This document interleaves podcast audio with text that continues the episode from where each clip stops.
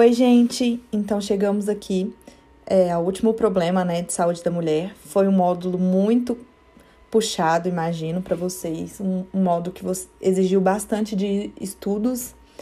Deve ter tomado muito tempo de vocês, mas espero que tenham gostado, porque é um módulo bem legal. Espero que tenham aproveitado nossos podcasts, tenham é, extraído o melhor deles e dê tudo certo na prova quinta-feira de vocês. Bom, no problema 4, a gente traz aí uma situação de alguns temas chaves que vão fechar mesmo o módulo. O primeiro tema é o sangramento uterino normal. A denominação de SUA, que é a sigla utilizada, é, consiste na alteração da menstruação decorrente ali mesmo do aumento do volume, duração e na frequência. Então essas três palavrinhas são chaves para a gente entender essa alteração que está tendo. Então, primeiro é o volume, né, a quantidade, o entorno mais ou menos de 25 a 70 ml, aproximadamente 40 ml. Isso é um padrão normal. Quando tiver a mais ou a menos que isso, a gente vai ter um sangramento uterino anormal. A duração do fluxo também tem que seguir um padrão correto. O padrão normal é de 2 a 7 dias. Se tiver alguma alteração, ou seja, se for para mais ou para menos, vai ser importante e relevante é, a gente dar uma estudada, ter, ter a consciência disso. Além disso, a gente tem também a frequência dos fluxos. O fluxo, em média, dura 21 a 35 dias, isso o fluxo menstrual. Se o fluxo for menor ou seja, dura, durou 15 dias, durou 14 dias, é, tem que também estar atento para essa alteração, né? Porque pode ser um, um sinal, um caráter de, sangra, de sangramento uterino normal. Bom, sangramento uterino normal possui duas vertentes de causa.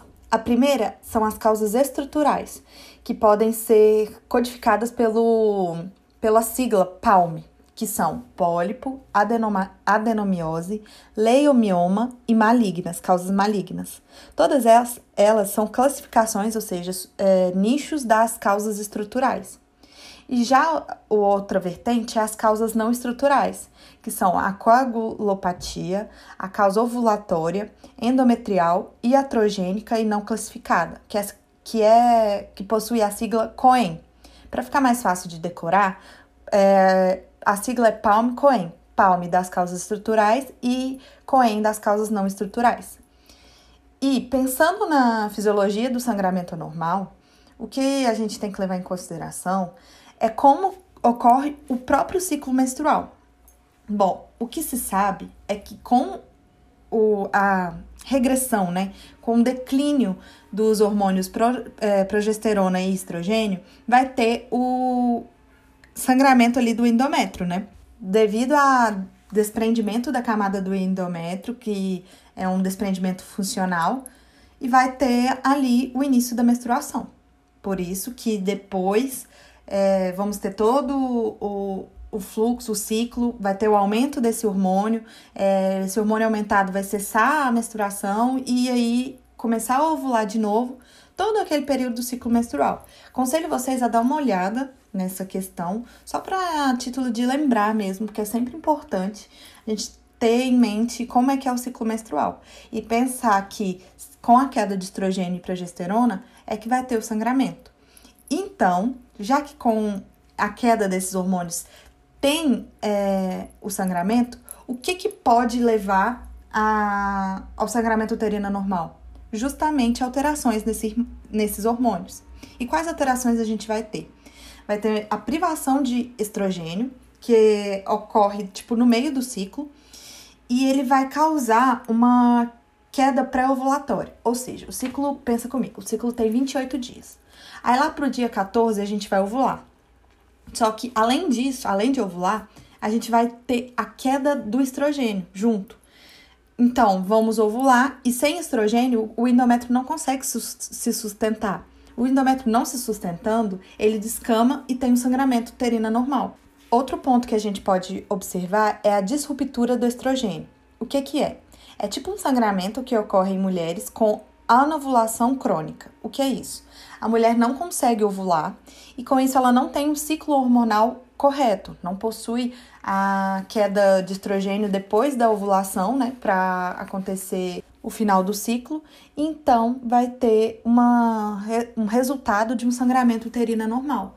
Isso fora do, do período, em, em volumes bem maiores e sangramento é, mais intermitente. Outra coisa que a gente tem que pensar é que o estrogênio e a progesterona trabalham juntos. Enquanto o estrogênio dá os, o, as camadas, a, o suporte nutricional, ou seja, o suporte sanguíneo para o endométrio, a progesterona que vai dar o suporte. Ó, é, o suporte para ele manter íntegro e firme.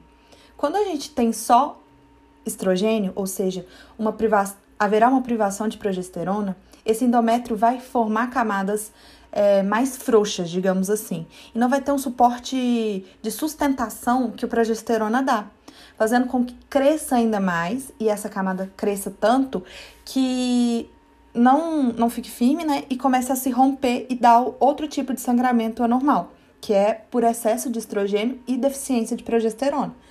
Além disso, tem também a disruptura da progesterona, que é quando a razão entre a progesterona e estrogênio é alta, ou seja, tem muita progesterona para tentar dar esse suporte, porém não tem tanto estrogênio para dar esse apoio nutricional.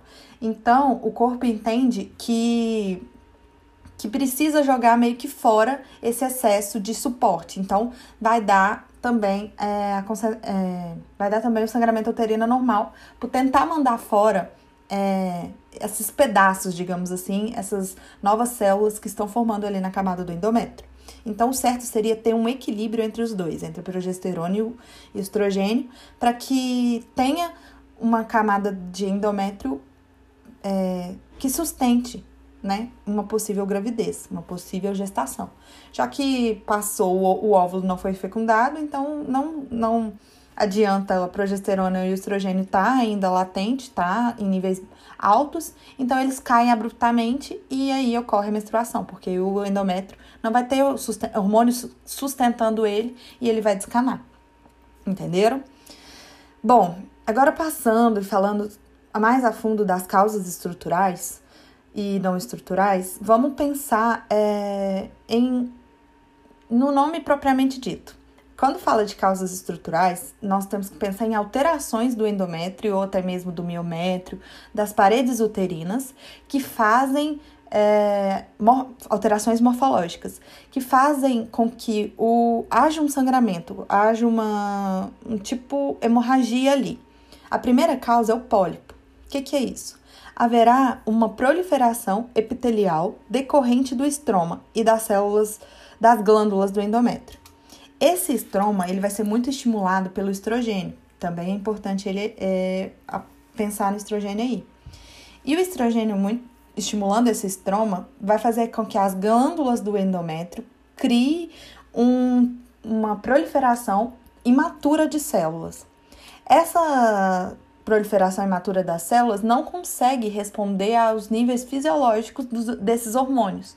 Ou seja, ele vai crescendo anormalmente, criando ali pólipos, e faz com que tenha um suporte é, dessa camada não tão eficaz. Então, vamos, vamos recapitular, entender. Entre a camada do endométrio e o miométrio, existe camada glandular, uma camada glandular. Essa camada glandular tem células estromais, ou seja, estroma. Esse estroma, ele começa a proliferar disruptivamente, ou seja, disfuncionalmente, e vai formar células imaturas, formando bem um pólipo mesmo. Não sei se vocês chegaram a estudar em proliferação pólipos, mas é bacana entender mais ou menos assim. Esses pólipos vão é, estar presentes né, na cavidade endometrial e vão começar a fazer sangramentos, porque ele vai estar tá lesionando, vai estar tá crescendo ali, vão estar tá rompendo vasos, que vai estar tá propiciando esse sangramento uterino normal. O diagnóstico se faz com esterosonografia, que é uma ultrassonografia própria do, do epitélio do epitélio endometrial. E o tratamento é com polipec progestictomia, que é a retirada dos pólipos, ou até mesmo progestagênios, que são anticoncepcionais orais combinados, que com progesterona, que vai reduzir é, essa, essa proliferação das camadas celulares. Bom, o segundo é a adenomiose. O que, que é a adenomiose? É a presença de glândulas e estromas endometriais no miométrio. O pólipo cresce é, essas glândulas entre o endométrio e o miométrio. Já a adenomiose, ela vai crescer no miométrio propriamente dito. E é, com isso vai formar meio que um, uma massa, né, ali, por invasão dessas células endometriais. Ela é mais comum no período, na, em mulheres no período reprodutivo tardio e mulheres que estão perto de chegar à menopausa. E qualquer região ali do, do miométrio pode ser acometida. Porém, a parede posterior é a mais afetada, ou seja, a parede mais de fora é a mais afetada. O que a gente também tem que levar em consideração é que essa questão pode ser assintomática ou ter pouco, pouco sangramento que pode ser confundido com o ciclo menstrual em si. É, e o que leva a mulher a descobrir esse adenomiose é uma UCG, uma UCG intravaginal, que é uma ultrassonografia intravaginal, e vai perceber que, que tem alguma massa ali, né, no, que aumente o volume do útero, fazendo com que diagnostique diagnostique a adenomiose. O tratamento, é, a gente tem que pensar em inibidores de, desses hormônios que estão superproduzindo, porque as células de glândula, as células do estroma e as células glandulares, elas são estimuladas pelo estrogênio e pela progesterona, porque é elas que vão dar as camadas do endométrio, né? Então, vamos pensar em inibidores de aromatase. Aromatase é aquela enzima que converte, que converte o estradiol em estrogênio, fazendo com que essa enzima bloqueada ela não é, produza tanto é, estrogênio assim. Então, o, o hormônio fica em déficit, fica diminuído. Então, esse é o tratamento da adenomiose. A segunda parte é o mioma ou leiomiomas. O leiomiomas é alterações né, do músculo liso e os sintomas variam de acordo com a localização. Tipo assim, pode ser tanto na, na parte posterior quanto na parte anterior. E esse leiomioma, ah, ele pode ser intramural, ou seja, entre entre as camadas ali do miométrio, né, intramural. Ele pode, ele pode ser de fora, ou seja, subcutâneo, ou subseroso, que é entre a camada glandular e a camada do miométrio. Então, deem, deem uma olhada, é, é bem legal ver imagens disso para fixar e, e, entenderem. Caiu na, na minha prova, na prova do semestre passado, falando sobre isso, que pedindo qual a classificação de subclassificação desses leiomiomas. Bom, a, a fisiopatologia tem a ver com o aumento dos receptores de hormônios, né, que contribui para a geração tumoral, a gênese tumoral. Esses hormônios ovarianos, ele atuariam como reguladores de expressão gênicas da célula. Então, elas começam a se replicar, sofrer uma hiperplasia, não, não maligna, uma hiperplasia benigna, e com isso vai dar a formação dessas massas no, no útero, causando, sendo uma das causas de sangramento uterino normal. Os fatores predisponentes dessa, desse leiomioma é, é importante saber, eu acho que ela pode colocar tanto numa questão fechada quanto numa aberta. É idades até 50 anos, menarca precoce, raça negra entre 35 e 39 anos, nuliparidade, obesidade e os sintomas que são também fatores de agravo é hemorragia mais anemia ferropre, ferropênica, que é uma, uma anemia mais discreta. Isso são os fatores também de, de agravo. É, e o último, última causa estrutural é a malignidade. A malignidade é relativamente incomum. O que acontece é uma hiperplasia atípica e a malignidade são importantes causas potenciais de sua. Tipo assim, é, tem um, um câncer ali e esse câncer tá com um prognóstico muito mal, então tá só se desenvolvendo. O que acontece? Ele vai estar tá consumindo as células ali do, da parede uterina e fazendo com que tenha um sangramento. E esse sangramento só se dá para o diagnóstico histopatológico. Porém, é, não tem como entrar dentro e, e ter um, um, diagnóstico preciso, né? Porque se fosse a nível de colo de útero, até que daria, mas é, a, mais a fundo seria mais difícil. Então, te, tem que ficar de olho porque o prognóstico, de, a chance de descobrir cedo é bem menor. E, e bom, as causas estruturais foram essas. É, eu falei os pontos principais e agora vamos falar das causas não estruturais, que é o que ela dá o maior foco no módulo e que ela mais cobra em prova. A primeira causa não estrutural é a co coagulopatias, ou seja, o paciente tem já antes uma doença de coagulação, seja doença de von Willebrand, é, hemofilia, disfunção plaquetária, tudo isso é, é fator predisponente para um sangramento uterino normal. Então, por isso que é importante uma anamnese bem detalhada para entender que se a paciente tiver uma hemofilia, por exemplo, e está tendo um ciclo menstrual desregulado, ela não pode menstruar. Então, vamos passar para ela um anticoncepcional que ela não menstrue. Por quê? A chance de hemorragia, a chance de ter é, alterações ali é muito maior em pacientes portadores de coagulopatias. Outra causa de causas não estruturais que a gente pode citar é o distúrbio ovulatório. Ela ocorre na ausência da ovulação. Consequentemente, né, com essa ausência da, de ovulação, não haverá formação do corpo lúteo. E sem o corpo lúteo, não vai produzir progesterona. Assim como eu já havia dito no início do vídeo, do áudio, né? Para vocês darem uma olhada no ciclo menstrual, como funciona, é, onde cada hormônio age, o FSH, o, o LH, o que age no corpo lúteo, o que, é que o corpo lúteo produz. Enfim, é muito importante vocês darem, darem uma olhada nisso.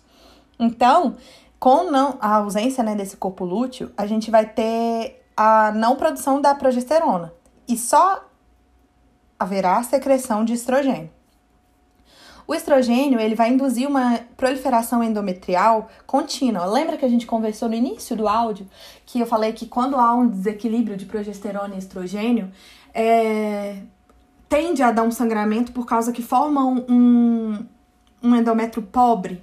Então, é o que vai acontecer aqui agora. Sem o sangramento, ó, sem o, o a progesterona, o endométrio começa a crescer com o estímulo do estrogênio e o, como o endométrio é, é frágil, que é formado, né? Ele começa a faltar apoio suficiente para o estroma. E com isso vai faltar, vai ocorrer o sangramento imprevisível, justamente por causa dessa fragilidade do endométrio. Então, é, é um tipo de distúrbio ovulatório que acontece que por causa de, da deficiência mesmo desses hormônios. É, inúmeras condições estão associadas a essa anovulação, como a SOP, que é a síndrome do ovário policístico, hipotireoidismo, hiperprolactinemia, estresse, obesidade, anorexia. Tudo isso pode estar alterando a produção né, da, do corpo lúteo, pode estar alterando também o processo de ovulação, da liberação do ósito, e com isso ter esse, esse tipo de causa não estrutural. Outra causa estrutural é a endometrial o que, que é? É um sangramento. O sangramento ele é aumentado por problemas no mecanismo molecular locais de homeostasia endometrial. Como isso, Júlia? É, haverá na, na parede do endométrio alguns fatores que podem provocar a sua descamação recente, né? Ou a sua descamação precoce, ou até mesmo a sua, sua seu sangramento, presença de hemorragias ali. Uma delas é a deficiência de produção de vasos constritores. Essa, esses vasos constritores, eles ajudam as arteríolas a não derramar tanto sangue assim, só derramar o necessário ali no endométrio. Então, se não tem tanto vaso constritor, se a artéria está mais vasodilatada, concordam comigo que vai ter mais distribuição de sangue e com isso ter um, um ambiente mais propício a ter hemorragia? Então, é isso que acontece. Outra coisa é a lise acelerada dos coágulos do endométrio. É, a menstruação ela é formada pelo descama, descamação do endométrio, né? E esse, essa descamação, ela geralmente é em coágulos. É, a menstruação ela é feita em coágulos. E esses coágulos podem se romper antes mesmo do prazo previsto. E com essa lise é, precoce, vai acontecer é, um sangramento mais precoce, digamos assim, né? Outra coisa também é o aumento dos vasodilatadores. Assim como diminui os vasos constritores, haverá também, pode haver também o aumento do vasodilatador, que assim como eu já havia explicado, vai dilatar essa artéria e fazer com que haja um, derram um derramamento maior de sangue ali no, no endométrio, causando uma hemorragia. Outro tipo de é, mecanismo é, de, da deficiência endometrial é a deficiência no mecanismo molecular de reparação do endométrio. O que acontece? O endométrio ele precisa sempre estar monitorado para ver se ele está bem sustentado, se com células de defesa ali, com uma resposta tipo uma resposta inflamatória simples, não não anormal, né? Ou seja, uma resposta que com, que falha a língua do endométrio, de, digamos assim. Se acontecer alguma coisa alterada, ou seja, se tiver uma deficiência no, no mecanismo desse reparo, vai acontecer um distúrbio. Então, uma, poderá ter uma resposta inflamatória exagerada, fazendo com que tenha reações e liberações de citocinas ali, que fazem com que tenha maior sangramento.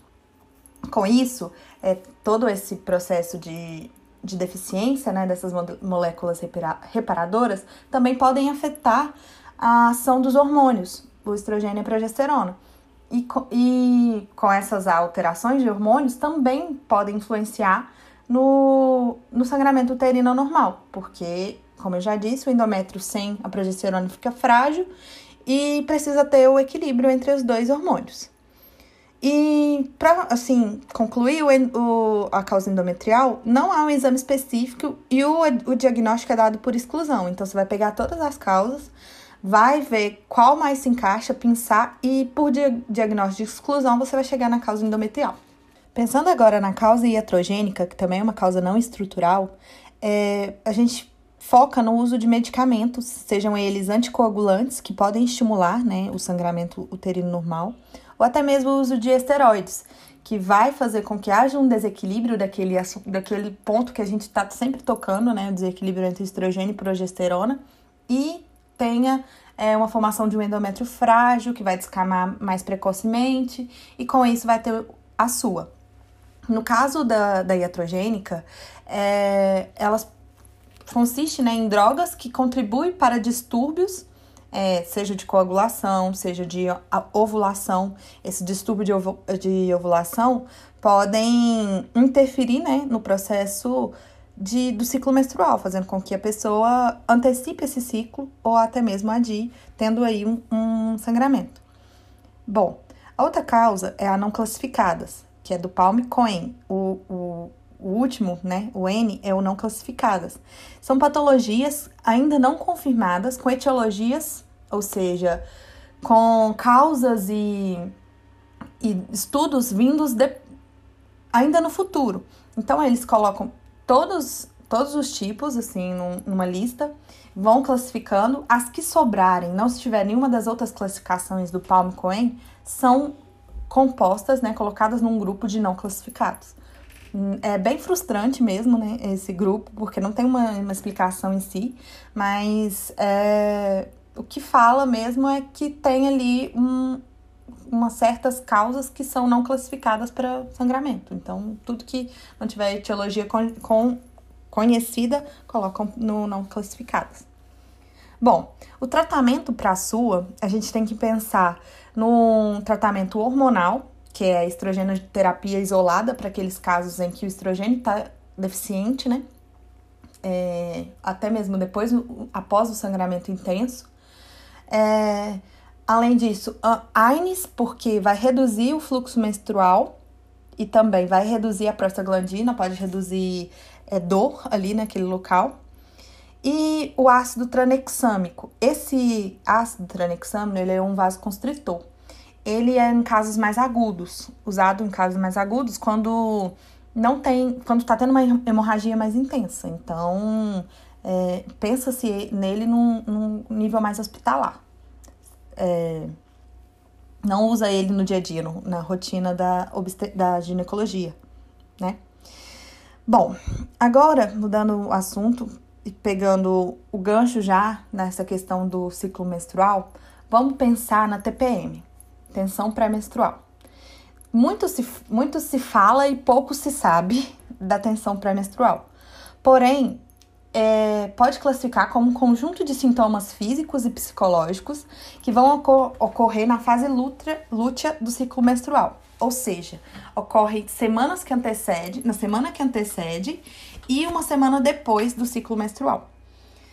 O que, que é a, a TPM em si? Ela consiste numa flutuação hormonal cíclica, ou seja, é, todos os hormônios controladores de humor, de emocional vão estar flutuando, justamente por causa da, da queda desse estrogênio. O estrogênio é um ótimo receptor, um ótimo estimulador, desculpa, estimulador do eixo é, da hipófise. E a hipófise é uma das principais liberadoras de hormônios que, que causam é, prazer, que causam sensação de humor. Então, quando é, tem várias teorias. Uma das teorias que eles pregam é que essa flutuação do estrogênio vai alterar o sistema 5-hidroxitriptofano, que é a serotonina, né? No cérebro. Alterando essa. É, o 5-hidroxitriptamina, desculpa, falei errado. É, alterando esse processo, ele não, não funcionará como um, ser, um transmissor serotoninérgico. E ele é implicado na regulação do humor e, do, e da ansiedade, a serotonina, né? Com isso, é, esse, além disso, na verdade, ele também regula apetite, sono e excitação. O, o hormônio, a serotonina, junto com o GABA, que também é um, um receptor agonista e um receptor primário de afeto em funcionamento cognitivo, ele vai estar tá diminuído fazendo com que a mulher tenha essas alterações de humor, tenha as alterações, fique mais irritada, fica mais estressada, perca o libido, perca o prazer, tenha mais ansiedade. Por quê? Por causa justamente da flutuação desse é, hormonal que tem ali é, por causa da serotonina e do GABA. Outra coisa que eu esqueci de falar é que com alterações na né, função do eixo HHA, que é hipotálamo, hipófise e adrenal, justamente por causa da flutuação do, da progesterona e do estrogênio, vamos ter um níveis basais de cortisol aumentado. Com cortisol aumentado, consequentemente, a gente vai ter uma indução maior a, a, ao nível de estresse e uma redução aos níveis de endorfina, que é o hormônio que dá a sensação de prazer, de, de bem-estar, né? Então, é, pensando aí também numa possível causa, seria essa alteração no, no eixo HHA da adrenal. O diagnóstico da TPM ele pode ser estabelecido por critérios de anamnese. É, você vai perguntar à paciente quando vem esse sintoma, se precede ou é depois do, do ciclo menstrual, quantos dias, e ela pode ser classificada em A, B, C e D. Na classificação A, vamos ter sintomas de ansiedade, irritabilidade e tensão nervosa. Já na classificação B, vamos ter retenção hídrica, é, que até falam que dá um ganho de peso, né? Mas esse ganho de peso é por causa da retenção hídrica. Vamos ter edemas, dores abdominais e um ganho ponderal, justamente por causa da retenção hídrica. No, a classificação C traz como a cefaleia, a fadiga e a palpitação cardíaca. Tudo isso é, já pensando num, em agravos. Não há uma coisa mais branda, na C já, já começando agravando. E na D, é, já vamos ter humor depressivo, insônia, é, é, instabilidade emocional, déficit de memória. Então, vamos ter mais consequências agravantes, é, mais ainda para o caso dessa mulher, né? Agora, falando mais de tratamento, coisas que a gente pode pensar seria não farmacológicas. Tipo assim, Vamos, vamos mudar a, o hábito de vida dela, vamos colocar ela para fazer um exercício físico, porque vai estimular mais liberação de endorfina. Vamos fazer com que ela tenha uma alimentação saudável, que ela consiga é, ter uma dieta equilibrada, né? É, além disso, a gente pode indicar a acupuntura, que também foi confirmado que ajuda, né, no, no quesito de ansiedade, de. Isso mais pensando numa, numa prática integral, né? E também, já falando no, no, na questão medicamentosa, como eu já havia dito, essa que essa fisiopatologia se baseia, às vezes, na alteração no nível de GABA e serotonina, a gente pode pensar num, num remédio que inibe, né, um medicamento que inibe a recaptação de serotonina, um ansiolítico também, que, que um exemplo seria a fluoxetina, sertralina, que ajudam né, essa mulher a, manter os níveis serotoninésticos bem mais basais, bem mais tranquilos, sem causar tanto prejuízo assim é, nesse período menstrual. Então, controle é, e tenha uma vida mais estável, uma vida que não atrapalhe. Ou, ou, uma vida não. Sintomas que não atrapalhem a qualidade de vida, pensando bem na, no aspecto psicossocial da pessoa. E é uma coisa que a Luciene gosta muito, é quando a gente faz esse tratamento integral pega as coisas não medicamentosas e medicamentosas, eu acho que ela dá muito mais valor nas coisas não medicamentosas mesmo. É, a, gente até brinca, fala que é nos, nas coisas Disney, que é as coisas mais viajadas, é, a, é o que ela gosta de cobrar mesmo na prova. E com isso, ela pega e, e, e pede para você fazer uma conduta. Ah, elabora uma conduta para que ela tenha uma qualidade de vida melhor devido à sua TPM. Então, sempre lembrar de colocar o não medicamentoso primeiro, pôr ela para fazer atividade física, comer bem, é, alguns tipos de terapia alternativa, como é o caso da acupuntura, e depois pensar no, no tratamento medicamentoso em si, não pensar em primeira escolha no, no, no, medica, no medicamentoso. É, então, dando continuidade aos nossos assuntos, vamos chegar aqui agora ao último assunto do, do problema, que fala sobre o climatério. É, a mulher do problema, ela tá, né, na idade de entrar no climatério. O que, que é climatério? É, ela pode dividido em três partes: pré-menopausa, que é o final da menacne, perimenopausa, que é dois a cinco anos antes é, e um ano após, né, pós a última menacne, e o pós-menopausa, que é um ano após a última menstruação tudo, todo esse climatério é, são critérios de, de divisão mesmo, é, critérios didáticos, porque a mulher pode estar em dois, dois, duas fases distintas, ou seja, pode estar, pode estar vivenciando duas dessas fases, dessas partes que eu já havia dito. E o que fala, o que prega a menopausa em si? Acontece uma alteração no ovário. Isso já é sabido. Mas como? Como vamos ter essa o, o, alteração ovariana? Primeiro, a gente vai ter o esgotamento de folículos ovarianos, porque já, a gente já sabe que as, as mulheres nascem com um número limitado de ovários, ó, de ócitos.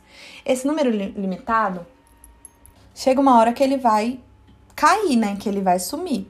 Então, é, o ovário, com isso, vai perder a capacidade de responder aos, aos hormônios hipofisários, FSH e LH, porque não vai estar tá liberando, né, o, o, o, o ócito, desculpa, o, o óvulo para ser fecundado.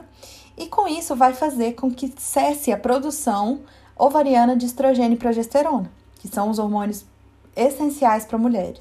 Então, nessa fase da menopausa, o que, que a gente vai ter? Uma insuficiência ovariana, que primeiro ele não vai responder ao FSH e LH, e com essa não resposta de FSH e LH, não vai ter estimulação das células do ovário para produção de progesterona e estrogênio.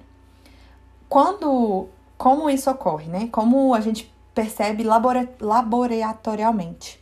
Os níveis de FSH, eles aumentam muito. Eles aumentam de 10 a 15 vezes mais para tentar estimular o, o ovário, porque o mecanismo de feedback. Ele viu que não não tá dando certo, que o nível de estrogênio tá caindo, então ele vai secretar muito, o, ele não, a hipófise vai secretar muito mais FSH para tentar compensar e falar assim, ô, oh, dá um jeito aí, estamos mandando muito FSH, vamos ver se você vai dar conta e dar, dar os seus pulos, né, para produzir estrogênio e progesterona aí.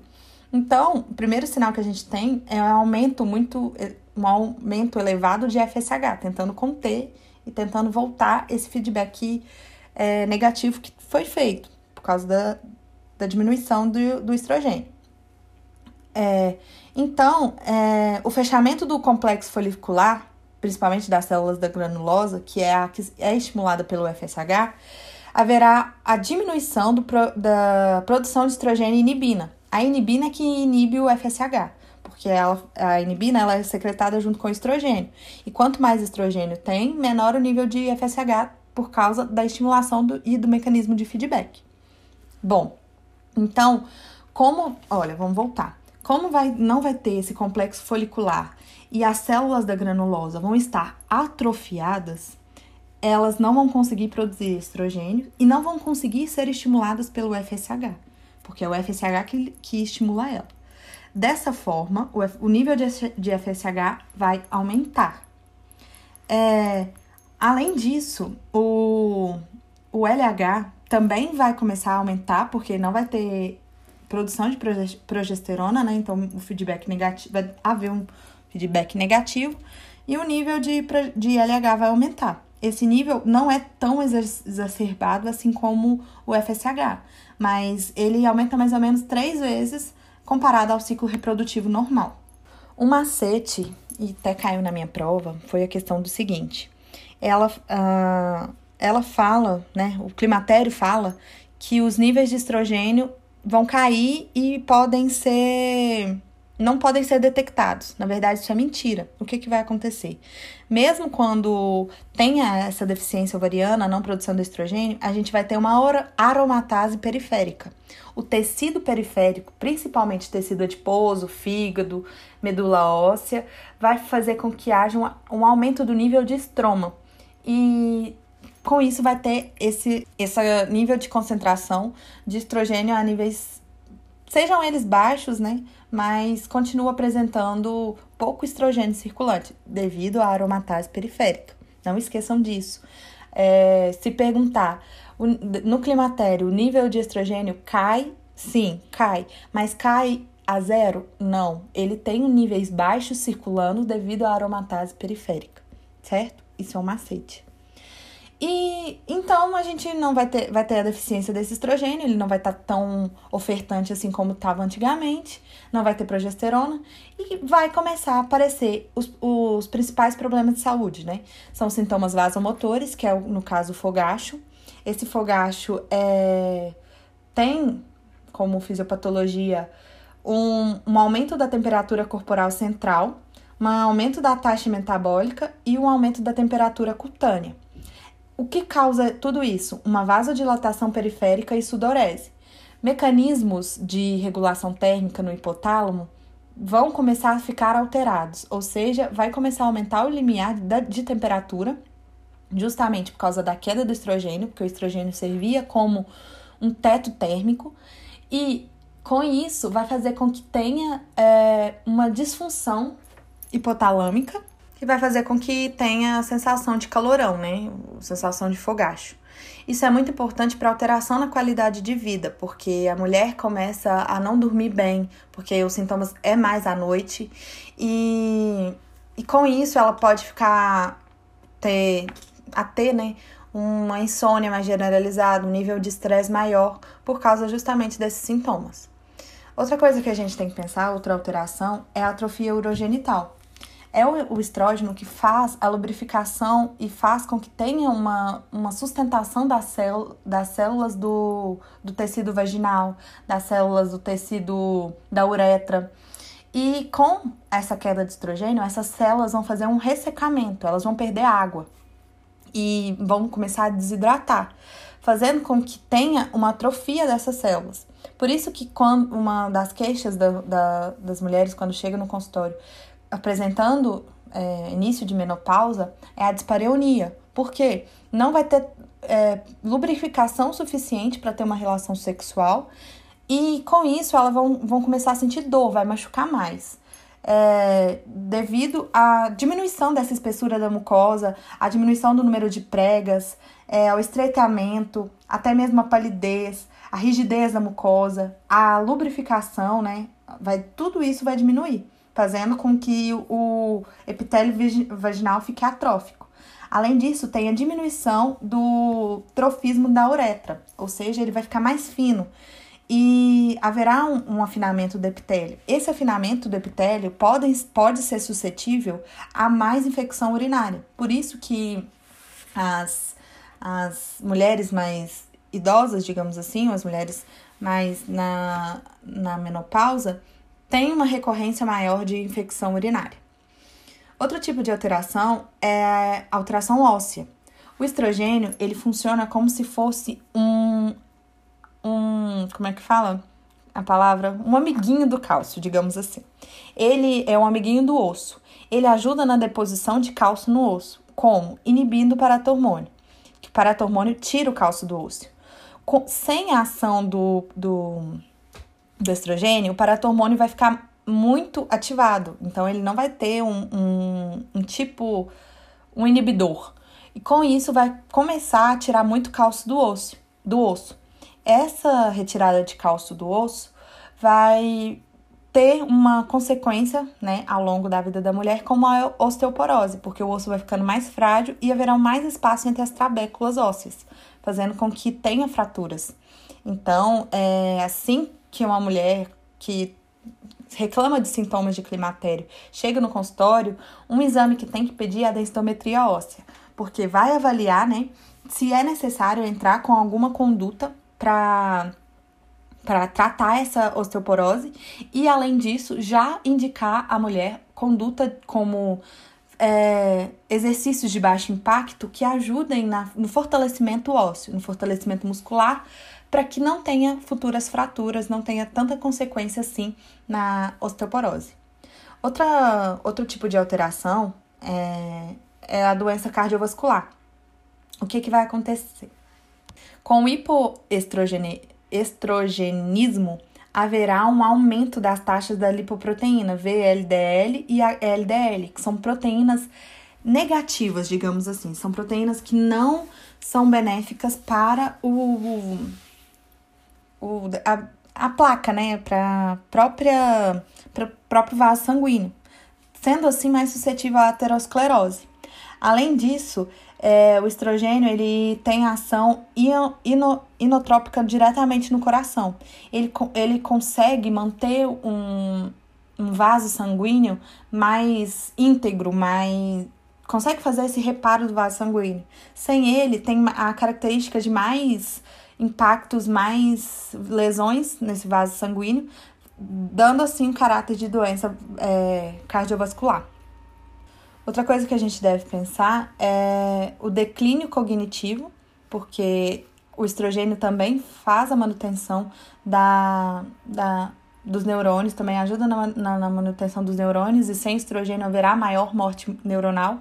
E também os problemas sexuais, que eu já havia dito, a mulher sem o estrogênio perde, perde muito do libido, também é, relacionadas àquela atrofia urogenital, que é um ponto bem relevante que, que altera mesmo, que ajuda nessa, nessa dificuldade né, da relação sexual. Bom, do climatério, agora o que a gente tem que pensar é no tratamento. E o que, que a Luciene bate na tecla sempre? Trata só sintomático. Trata só quem quer. O trata só quem tem queixa, né? O que ela prega mesmo é que toda mulher na, na, que entra na menopausa tem que ter um acompanhamento e tem que ter uma, um cuidado da sua saúde, ou seja, praticar exercício físico, ter uma dieta, pe, é, pensar em, em, em, em mecanismos não medicamentosos mesmo. Já o caso medicamentoso, que é a terapia hormonal, ela é eficaz apenas para quem tem sintomas. Não adianta a gente começar a colocar uma terapia é, hormonal para quem está normal, para quem não tem sintomas. É, isso pode afetar e pode ser até mais prejudicial futuramente. Então, quem procura, fala assim: ah, olha, doutor, é, tá muito ruim ter relação sexual, preciso de uma terapia hormonal para tentar conter isso. Aí que a gente vai pensar em tratar quando tiver clínica.